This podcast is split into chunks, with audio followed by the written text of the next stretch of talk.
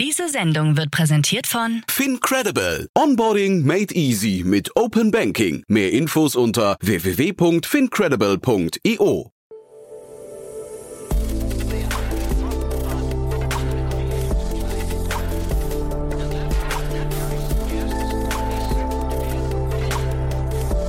Startup Insider Daily. Morgen Update. Einen wunderschönen guten Morgen und herzlich willkommen zu Startup Insider Daily. Mein Name ist Jan Thomas. Heute ist Freitag, der 8. Oktober. Ja, und das hier sind heute unsere Themen. Bundesjustizministerin Christine Lamprecht möchte Social Networks weiter regulieren. Susanne Klatten eröffnet ein neues Gründerzentrum in München. Snapchat bleibt unter US-Teenagern der absolute Favorit. E-Commerce verzeichnet das stärkste Wachstum im dritten Quartal seit 2017. Und First A, ein neuer Schnelllieferdienst für Arzneimittel, gewinnt einen der Gorillas-Gründer als Investor.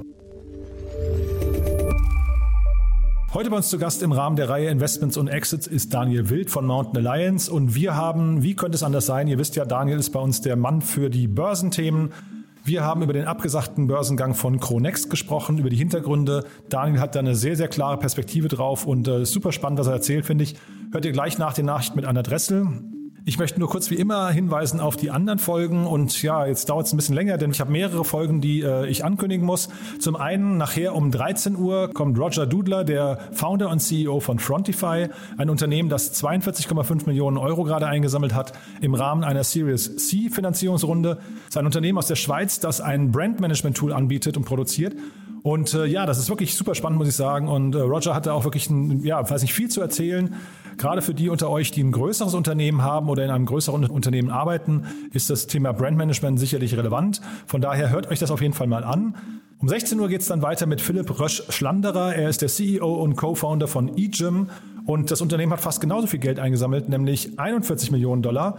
Und da geht es um die Digitalisierung der Fitness- und Gesundheitsbranche und das ist auch ein super spannendes Gespräch. Also in beiden Fällen lohnt es sich reinzuschalten. Es lohnt sich aber auch reinzuschalten morgen am Samstag. Da haben wir wieder eine Sonderfolge, denn aus aktuellem Anlass spreche ich mit Christian Miele, dem Partner von Headline und auch Vorsitzenden des Bundesverbandes deutscher Startups. Und wir haben über den Sorare-Deal gesprochen. Ihr wisst ja wahrscheinlich, Sorare ist das krasseste Unternehmen in Europa zurzeit, haben gerade eine 680 Millionen Euro äh, Series B Finanzierungsrunde abgeschlossen, unter anderem von der japanischen Softbank. Und äh, ja, Headline, beziehungsweise damals noch E-Ventures, gehörte zu den ersten Investoren oder war, glaube ich, der allererste Investor in äh, Sorare und hat, wenn es stimmt, was in den Branchenkreisen kursiert, eine 140-fache Wertsteigerung mitbekommen bei dem Unternehmen. Also das ist echt spannend, zumal ja das Modell, was Sorare verfolgt, wirklich wegweisend ist und wir sprechen zum einen über die Finanzierungsrunde und über das Geschäftsmodell. Wir sprechen aber auch, weil es da gerade große Neuigkeiten gab, denn Sorare hat einen Deal mit der Bundesliga, mit der DFL abgeschlossen, um in Zukunft die äh, Stars der Bundesliga und die Topvereine eben auch bei sich zu integrieren. Also ihr merkt schon, das ist ein Lizenzthema, richtig, richtig groß. Und von daher kann ich euch nur empfehlen, euch das morgen anzuhören. Außerdem noch kurz der Hinweis, ihr wisst ja, jeden Sonntag bei uns Read Only, unser Bücherpodcast. Und da ist dieses Mal zu Gast ähm, der China-Experte Frank Sieren. Er hat ein Buch geschrieben, Shenzhen, Zukunft Made in China. Und ja, das ist äh, natürlich total wichtig, denn äh, Shenzhen ist ja sowas wie das Silicon Valley Chinas und man möchte oder ich glaube, man muss heutzutage verstehen, was in China vor sich geht äh, um auch so die Trends, die dort entstehen, äh, speziell in der Digitalwirtschaft, auch früh zu sehen. Also das ist wirklich auch ein tolles Gespräch. Das kommt dann am Sonntag. So, damit genug der Ankündigungen. Wir gehen jetzt rein in die Nacht mit Anna Dressel. Danach dann, wie gesagt, Daniel Wild von Mountain Alliance und vorher, wie immer noch, ganz kurz die Verbraucherhinweise.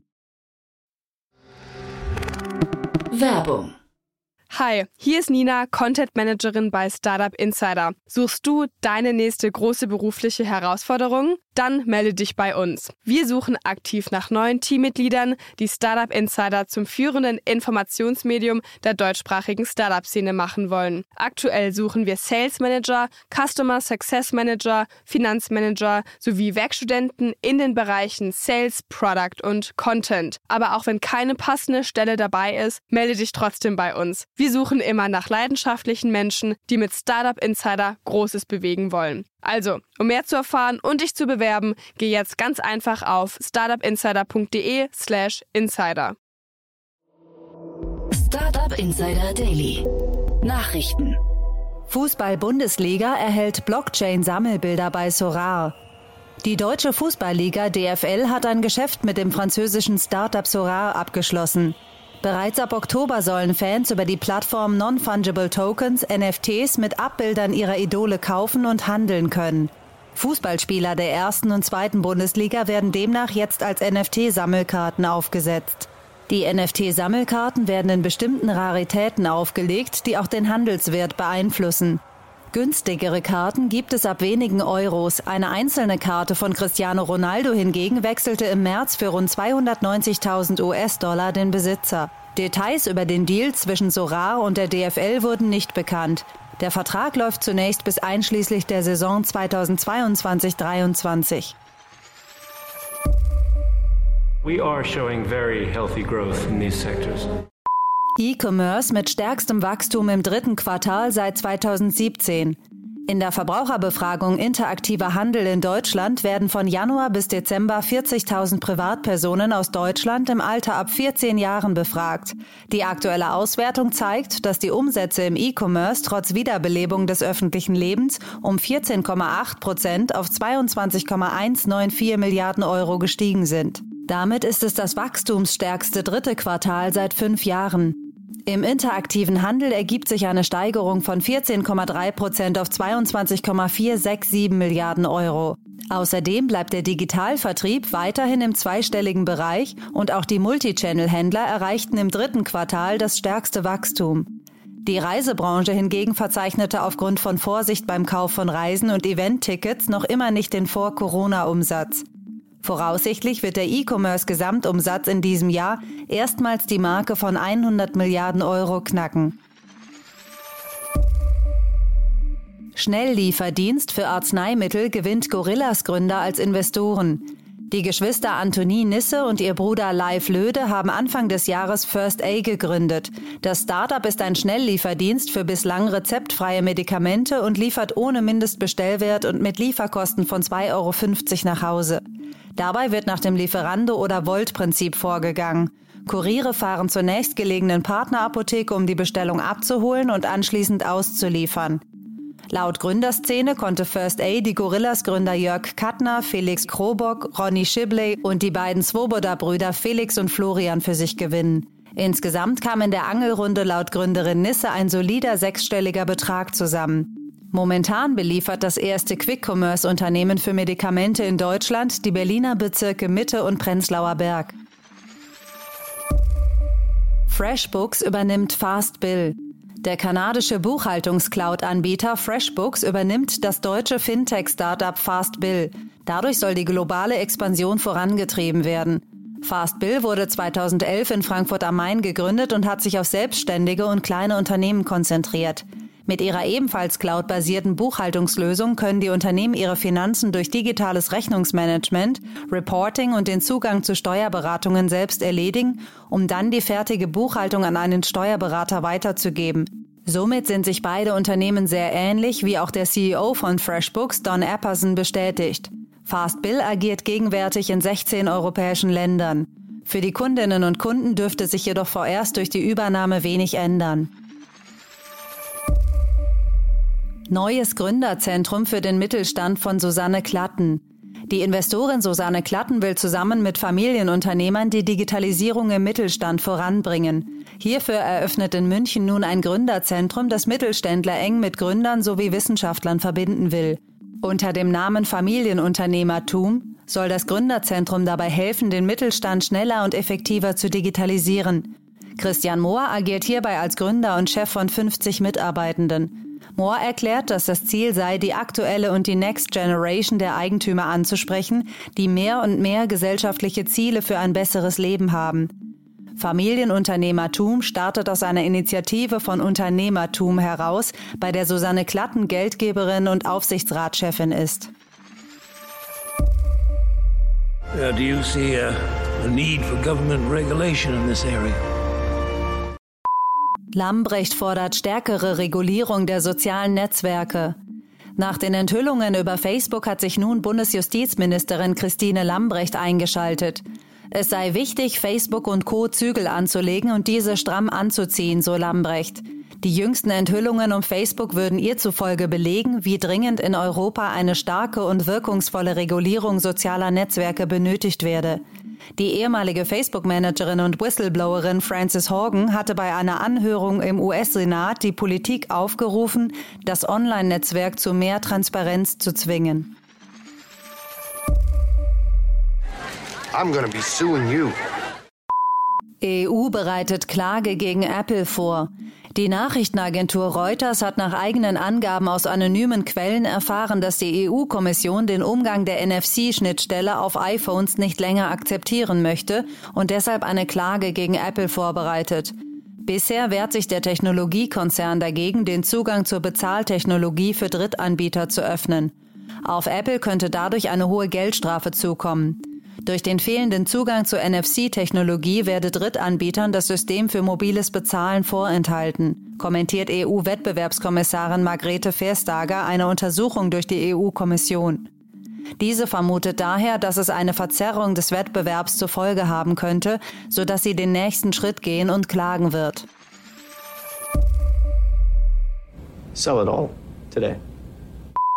Twitter verkauft seinen MoPub.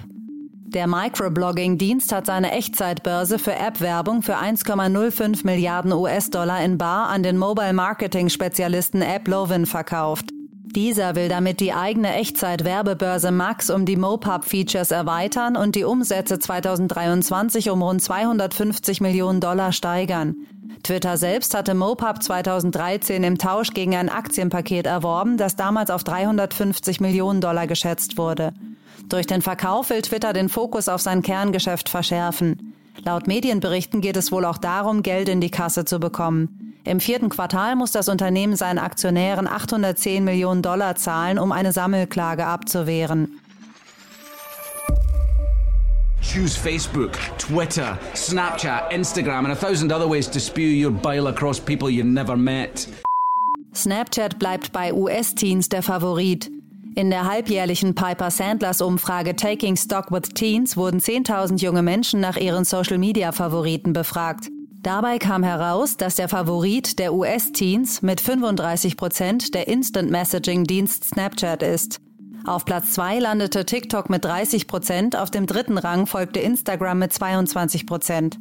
Durch die Corona-Pandemie gewann TikTok an Zuspruch und konnte damit dieses Jahr den Rang mit Instagram tauschen. Trotz des dritten Platzes ist Instagram die Plattform, die am häufigsten verwendet wird. Sowohl Snap als auch Instagram haben sich stark im Handel engagiert und bauen fleißig ihr Social E-Commerce und damit ihr Wachstum aus. Congratulations. You set a new record. NFTs brechen erneut alle Rekorde. Die Non-Fungible Token konnten ein weiteres erfolgreiches Quartal verzeichnen.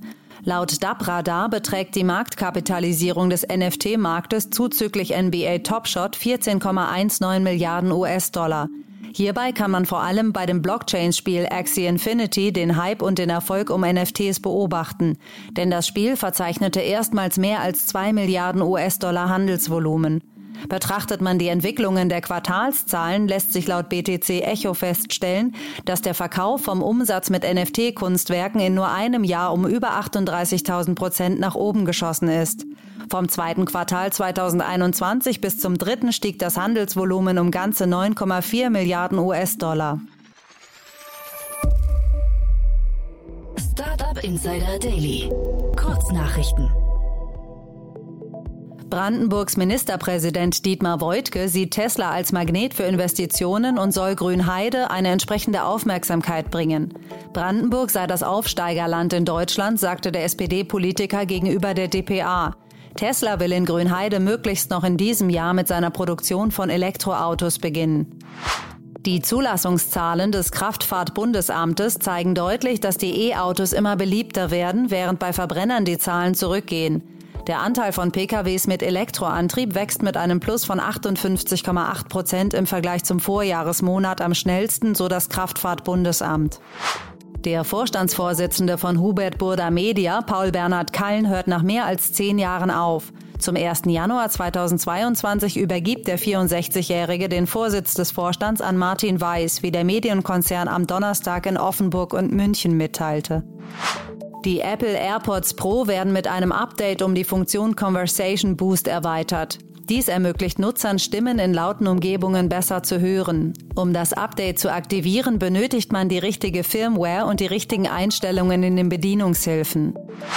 Die koreanische Serie Squid Game zählt aktuell zu den Top-Hits auf Netflix. Nun sorgen aber die Telefonnummern, die in der Serie auf den mysteriösen Einladungskarten stehen, für eine regelrechte Bombardierung der in der Realität vergebenen Telefonnummern. Eine Besitzerin eines entsprechenden Anschlusses sprach von tausenden Anrufen. Und das waren die Startup Insider Daily Nachrichten von Freitag, dem 8. Oktober. Jetzt geht es weiter im Programm mit Investments und Exits. Startup Insider Daily. Investments und Exits. Ja, ich freue mich sehr. Daniel Wild ist wieder hier von Mountain Alliance. Hallo Daniel. Hi Jan, freue mich wieder da zu sein. Ich freue mich auch sehr und ja, ich, also das ist jetzt schon fast ein, ein, komisches Muster, was wir beide hier haben, denn wir haben beim letzten Mal über den abgesagten Börsengang von Bubble gesprochen und jetzt ist schon wieder ein Börsengang abgesagt worden. Genau, diesmal der von Kronex wurde gestern abgesagt. Eigentlich hätte am Freitag der erste Handelstag sein sollen. Tja, und jetzt hat der Pip Klöckner, äh, den ich ja wirklich sehr schätze, hat auf Twitter gepostet, ich habe meine Teilnahme am Dreifach Ironman dieses Jahr übrigens auch nur wegen der widrigen Wetterbedingungen verschoben. Andernfalls wäre ich in bester, äh, in, äh, in der Lage gewesen, in Rekordzeit zu laufen. ähm, will sagen, der, der nimmt so ein bisschen, der kokettiert so ein bisschen dieses äh, widrige Marktumfeld. Ne? Und äh, das wurde jetzt gerade in beiden Fällen als Begründung angegeben. Genau. Und sagen wir so, man spricht an der Börse ein bisschen von Risk-Off. Ne? Wenn also insgesamt äh, die Märkte ein bisschen mehr äh, negativ tendieren, jetzt aktuell wegen Inflationsängsten oder wegen Evergrande und so weiter. Also Evergrande war es eigentlich, als es um Bubble ging und, und diesmal sind es aktuell eher so ein bisschen die Inflationssorgen und die Frage, ob halt doch nicht die Zinsen anziehen.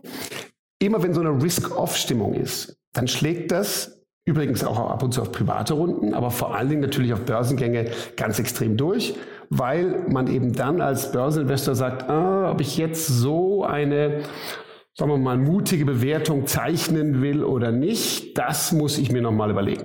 Und das ist ja auch interessant, ne? weil ähm, man kann sich jetzt fragen, was haben die Zinsen oder Inflation mit einer Bewertung von einem Startup zu tun? Deswegen sehr viel, weil wir alle aus der BWL wissen, geht es ja bei Unternehmensbewertungen um den Diskontsatz, zu dem ein zukünftiger Wert abdiskontiert wird. Und in einer Welt, wo mit ganz geringem Zins, weil die Zinsen bei Null stehen, abdiskontiert wird, ist der Wert immer größer von hohen Zahlen der Zukunft. Wenn aber der Zins, der Risikozins höher ist, dann werden hohe Zukunftswerte deutlich schlechter be bewertet nach heute. Und sowas ist meiner Ansicht nach ein bisschen hier passiert. Also Chronext, ich habe keine genauen Zahlen. Den Prospekt durfte man auch formal nur als Schweizer haben, habe ich mir auch brav nicht gezogen, sondern nur auch offizielle Zahlen zugegriffen. Aber man weiß, die machen so um die 100 Millionen Umsatz. So. Und ähm, haben eine Marktkapitalisierung angestrebt, das war bei uns in den ganzen Gazetten, von 500 bis 680 Millionen Schweizer Franken. Und das Ziel war 150 bis 200 Millionen Schweizer Franken als Primary, also als Geld in bei dem Börsengang einzusammeln. Jetzt muss man eben sagen, eine fünf- bis siebenfache Bewertung auf den E-Commerce-Umsatz. Auf den Außenumsatz. Ja, und selbst wenn es der Innenumsatz ist, also ich meine, das ist halt echter Handelsumsatz. Und da muss man eben sagen, das ist schon sportlich. Und den haben sie sich auch noch teuer erkauft, ne? Genau, richtig. Die haben sehr viel Geld ausgegeben die letzten Jahre. Da ist wirklich, äh, sind zig Millionen Venture Capital reingeflossen. Man muss auch sagen, die sind toll gewachsen. Die sind in einigen Städten präsent mit ihren Offline-Shops. Die, die sind eindeutig der starke Online-Händler in dem Thema. Wir haben ja neulich mal über Chrono24 gesprochen. Chrono24 ist ein Marktplatz, ein anderes Modell. Aber als Händler kaufst du die Ware ein und verkaufst die Ware. Und am Ende ist dann natürlich dein Umsatz hoch, aber deine Marge gering. Und auf den hohen Umsatz dann so ein hohes Multiple, da war in diesem Umfeld vielleicht die Risikobereitschaft der Investoren nicht da. Das heißt, ähm, also ich, ich hatte jetzt hier irgendwie so für mich zurechtgelegt, dass der, das Wachstum war 2019 bei 82 Prozent, habe ich gesehen, aber 2020 ist es deutlich zurückgegangen und 2020 war ja eigentlich, das müsste man ja sagen, das stärkste Jahr jetzt für E-Commerce. Das heißt, da kommen doch bestimmt so ein paar Fragezeichen bei den Investoren auch ran. Ähm, ist das und, und zeitgleich sind die Marketingaufwendungen hochgegangen. Ne? Also ist das, ist das Modell eigentlich überhaupt noch zukunftsfähig? Weil du hast ja gerade schon den Blick in die Zukunft gerichtet und hast gesagt, naja, da muss man eben auch noch die, ähm, die, die, die, die Zinsen und so weiter einrechnen, den Discount. Ähm, da kommt doch, glaube ich, so ein Modell, so eine Melange zusammen, wo vielleicht ein paar Dinge nicht mehr ganz stimmig sind, oder? Genau, ich glaube einfach, sagen wir so, im idealen, im idealen Umfeld läuft das super, weil die dann ihre 150 Millionen einsammeln, damit noch erfolgreicher Marketing machen, Skalenvorteile haben und das Ganze wächst. Ja, ich meine, es gibt viele Modelle, die so gewachsen sind als Händler, ne? Zalando oder, oder andere. Ähm, aber natürlich ist das hier ein viel engerer Markt.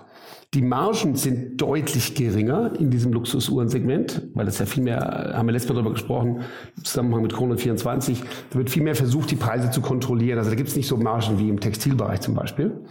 Und ähm, jetzt muss man halt versuchen, so ein Wachstum durchzuhalten und dann auf noch größeren Umsätzen irgendwann richtig profitabel zu werden. Und ich meine, das sind coole Gründer, ja, Philipp Mann, äh, super Typ, Ludwig Bolitzer, das waren die beiden Gründer oder sind die beiden Gründer, ähm, die, die, haben das schon sehr gut gemacht. Und ich muss auch sagen, das ist wirklich, die haben was Großes gebaut. Das, die Firma ist erst 2012 gegründet worden. Also die haben hier in wenigen Jahren schnell gebaut, aber jetzt eben einen Börsengang in der Schweiz zu machen und damit quasi den Investoren diesen Wert, und da haben wir auch schon drüber gesprochen, wie bewertet die Börse, wie bewertet der private Markt, da war eben jetzt in, einem, in einer schwierigen Woche das Umfeld einfach nicht da. Und wir hatten ja im Zusammenhang mit, So Plus, also man merkt, wir beide sprechen immer über die Börsenthemen, was ich ja wirklich auch cool finde.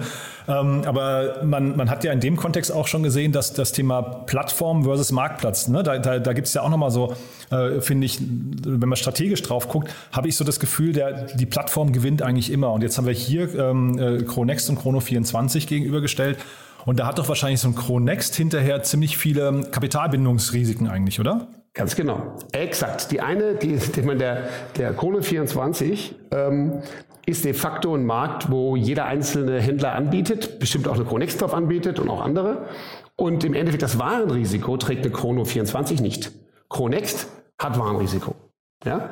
Und natürlich, wenn man die richtigen Uhren hat und so weiter, muss man auch erst drankommen. Das geht alles. Und sagen wir so, das Beeindruckende ist, und darum, ich möchte schon also das nicht gering schätzen, die Leistung von diesen Gründern, die haben äh, eben, wie gesagt, einen, einen, knapp dreistelligen oder um die, um die 100 Millionen, dreistelligen äh, Millionenumsatz. Aber das ist eben mit muss man erstmal hinbekommen, in dem Markt die Ware zu bekommen, die eigentlich die Hersteller gar nicht so breit im Internet verkauft haben wollten. Gerade für den Top-Marken, ja, Rolex oder, oder Patek oder ähnliches. Das haben die hinbekommen, aber natürlich teuer erkauft. Und klar ist, die müssen ja weitermachen. Die haben 120 Leute. Das heißt, was jetzt passieren wird, ist klar. Jetzt werden die Bestandsinvestoren das nachfinanzieren müssen, werden die bestimmt auch tun. Und dann wird man halt entweder versuchen, ein bisschen weniger schnell zu wachsen, um irgendwann doch profitabel zu werden. Oder man wird die richtige Gelegenheit abwarten und doch in die Börse gehen. Das, äh, ich glaube, Schöne im, im Luxusuhrensegment ist ja zumindest das im Vergleich jetzt vielleicht zu Fashion oder Lebensmitteln oder sowas, ne, da wo die Ware verdirbt oder, oder weiß nicht, zumindest äh, nach einer Saison irgendwie minderwertig ist oder, oder zumindest nicht mehr verkaufbar ist zum Vollpreis, ist es ja im Luxusuhrensegment wahrscheinlich so, dass die Uhren zumindest den Preis ungefähr halten, wenn nicht sogar eine Wertanlage sind und dann sogar beim Händler, jetzt also bei Chronext in dem Fall teurer werden, ne? Absolut, ganz richtig. Und wenn die natürlich jetzt viel Bestand haben von Rolex und Patek, Lange und Söhne, jetzt mal die drei, vier Top-Marken, äh, Omega, dann wird die Ware eher mehr wert über Zeit. Aber bei manchen anderen natürlich nicht. Und gerade diese Top-Marken achten natürlich brutal drauf, dass ihre Preise nicht verrissen werden. Das heißt, das Eigentliche, was man ja online auch gern macht, mit besten Preisvorteil arbeiten, kannst du auch nicht zu hart machen, weil du sonst die Herstellermarken hast. Also in einem schwierigen Markt, es ist ja, muss ja auch so sehen, ne? das ist ein schöner Markt, das sind tolle Produkte, das macht ja Spaß in so einem Markt. Aber in dem Markt sich seine Marge rauszuschneiden, ist nicht einfach. Da haben die ein gewaltiges Wachstum hingebaut aber eben den Exit oder sagen wir mal die Weiterentwicklung über die Börse oder auch den Teilexit, der es vielleicht gewesen wäre mit einem, mit einem bisschen Abgabe, der ist jetzt nicht gelungen. Und da werden sie auf ein besseres Marktumfeld warten müssen, was, denke ich, auch wieder kommt. Oder vielleicht auch erst nochmal selber, selber weiterbauen, was ja auch ganz gesund wäre. Da möchte ich mal den, den Vergleich äh, schlagen zu einer von meinen Beteiligungen mit meiner privaten Holding Tiburon. Ähm, da mache ich ja immer nur Seed Investments, das erste Geld. Und da war ich von Anfang an dabei bei einer Uhrenfirma, genau wie Chronext, äh, die heißt Montredo. Das ist wahrscheinlich die dritte im deutschen Markt, so ungefähr. Und diese Montredo macht keinen äh, dreistelligen Umsatz, sondern gerade ein bisschen mehr als zweistelligen äh, Millionen Umsatz im Jahr, ist aber profitabel und ist jetzt auch vor vier Wochen verkauft worden an die Schweizer Offline-Uhrengruppe, zu der Les Ambassadeurs gehört. Ach ja. Ja, und der Gründer, ja, cool. unser Gründer Philipp Budimann, heißt übrigens ganz ähnlich wie der andere Gründer von Chronext, der hieß Philipp Mann. Dieser Gründer hier heißt Philipp Budimann. Der, der ist jetzt interessant auch CEO auch von den Offline-Läden geworden. Das heißt, da hat jetzt eine klassische Kette in der Schweiz, das ist Nummer drei an Offline-Uhrenketten im Markt, kennen auch in Zürich, ganz fett auf der Bahnhofstraße, Les Ambassadeurs. Da wurde zusammengekauft zu der von deren Shareholder wiederum äh, unsere Montredo. Ja? Über den Verkaufspreis kann ich nichts sagen, wenn nicht deklariert wurde, aber äh, es war ein ordentlicher Preis. Äh, für mich als äh, Seed-Investor hat es Spaß gemacht. Und ähm, das, aber einfach zum Vergleich, das ist so, ich mache ja schon seit 20 Jahren Venture Capital. Früher waren das die Art Deals eigentlich, die es meistens gab. Man hat was aufgebaut, man hat eine gewisse Größe erreicht, eine gewisse Profitabilität oder schwarze rote Null erreicht und dann den Strategen gefunden, der es online nicht kann oder der es nicht so gut kann und ist da, hat sich darin verkauft. Du hast eben jetzt schon mehrfach offline angesprochen. Ist das in diesem Markt ein ganz wichtiger, äh, also wir haben ja über Mr. Specs auch mal gesprochen, ist das ein ganz wichtiges Segment, ähm, also dieser Offline-Channel oder ist das eigentlich einfach nur noch so ein Differenzierungsmerkmal? Ich glaube, online, also offline ist deswegen super wichtig, weil ursprünglich die ganzen Hersteller von den Top-Herstellern die Onliner gar nicht beliefert haben. Ja, das heißt, also ganz ursprünglich musste man überhaupt nur einen Laden haben und auch noch Rolex, beispielsweise Rolex. Ne? Rolex hat ja an ihre, sagen wir mal, Läden, die Rolex distribuiert sind äh, oder zertifiziert sind in Deutschland, nur verkauft. Es kriegt gar nicht jeder Rolex und schon gar nicht die, die dann jeder haben will und so. Ja? Also das heißt, das ist schon ein Markt, wo die Hersteller versuchen zu kontrollieren.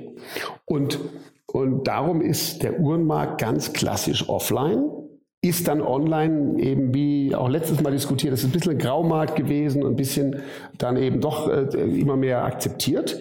Und darum passt es so gut zusammen. Wenn man offline ist und dadurch auch den Bezug hat und mit den Marken gut kann und dann auch online verkauft als Ergänzung, aber eben keine Preise kaputt macht, dann kann das sehr spannend sein. Und jetzt nochmal kurz der Ausblick. Du sagst, ähm, da müssen jetzt die Investoren ran. Ne? Das heißt, man, also ich glaube, der Börsengang ist ja auch nicht gänzlich vom Tisch. Er ist jetzt nur mal, man hat gesagt, eben aufgrund des äh, Wettbewerbsumfelds oder Marktumfeldes gerade erstmal äh, zumindest pausiert. Aber das könnte ja nochmal kommen, das Thema. Aber bis dahin sind die Investoren gefragt, meinst du, ne? Genau, ganz klar. Also ich meine, ich, ich habe jetzt keine Ahnung, wie viel Geld die noch haben, aber klar ist, die verbrennen ordentlich bei 120 Mann und wollen ordentlich wachsen und das Wachstum wollen die auch aufrechterhalten. Das heißt, das wird jetzt, ich schätze mal, die warten auf das nächste gute Börsenwindow und zurzeit ist grundsätzlich schon die richtige Phase für Börsengänge besser denn je, weil so viel billiges Geld da ist. Aber wenn natürlich in bestimmten Wochen gerade Krise gespielt wird wie diese, dann ist das halt, äh, ja, der DAX ist seit Mai das erste Mal unter 15.000 Punkten da hat, da hat der typische Fondsinvestor halt gerade nicht so viel Spaß auf ein nächsthöheres Risiko. Cool, also dann lass uns mal du hast ja noch ein anderes Thema mitgebracht, äh, Daniel, und zwar, ähm, da wollten wir schon länger mal drüber sprechen. Du bist beteiligt an einem Agrar-Startup, ne? Genau, ich bin beteiligt an Agrando und das ist ein, äh, eine Company, die mir sehr am Herzen liegt, aus unterschiedlichsten Gründen. Erstmal habe ich als Investor, glaube ich, dass der AgTech, also der Agrartech-Sektor mit allem, was dazugehört, absolut unterbewertet ist. In Europa haben wir die größten Agrarsubventionen. Wir haben einen riesigen Agrarsektor. Der größte Teil des EU-Budgets ist Agrar und an Investment ist da ganz wenig bisher geflossen.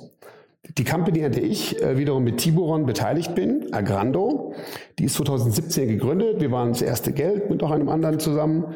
Die hat jetzt die größte Agrar-Tech, also Ag-Tech Series A jemals gemacht mit 12 Millionen Euro. Jetzt im Juli.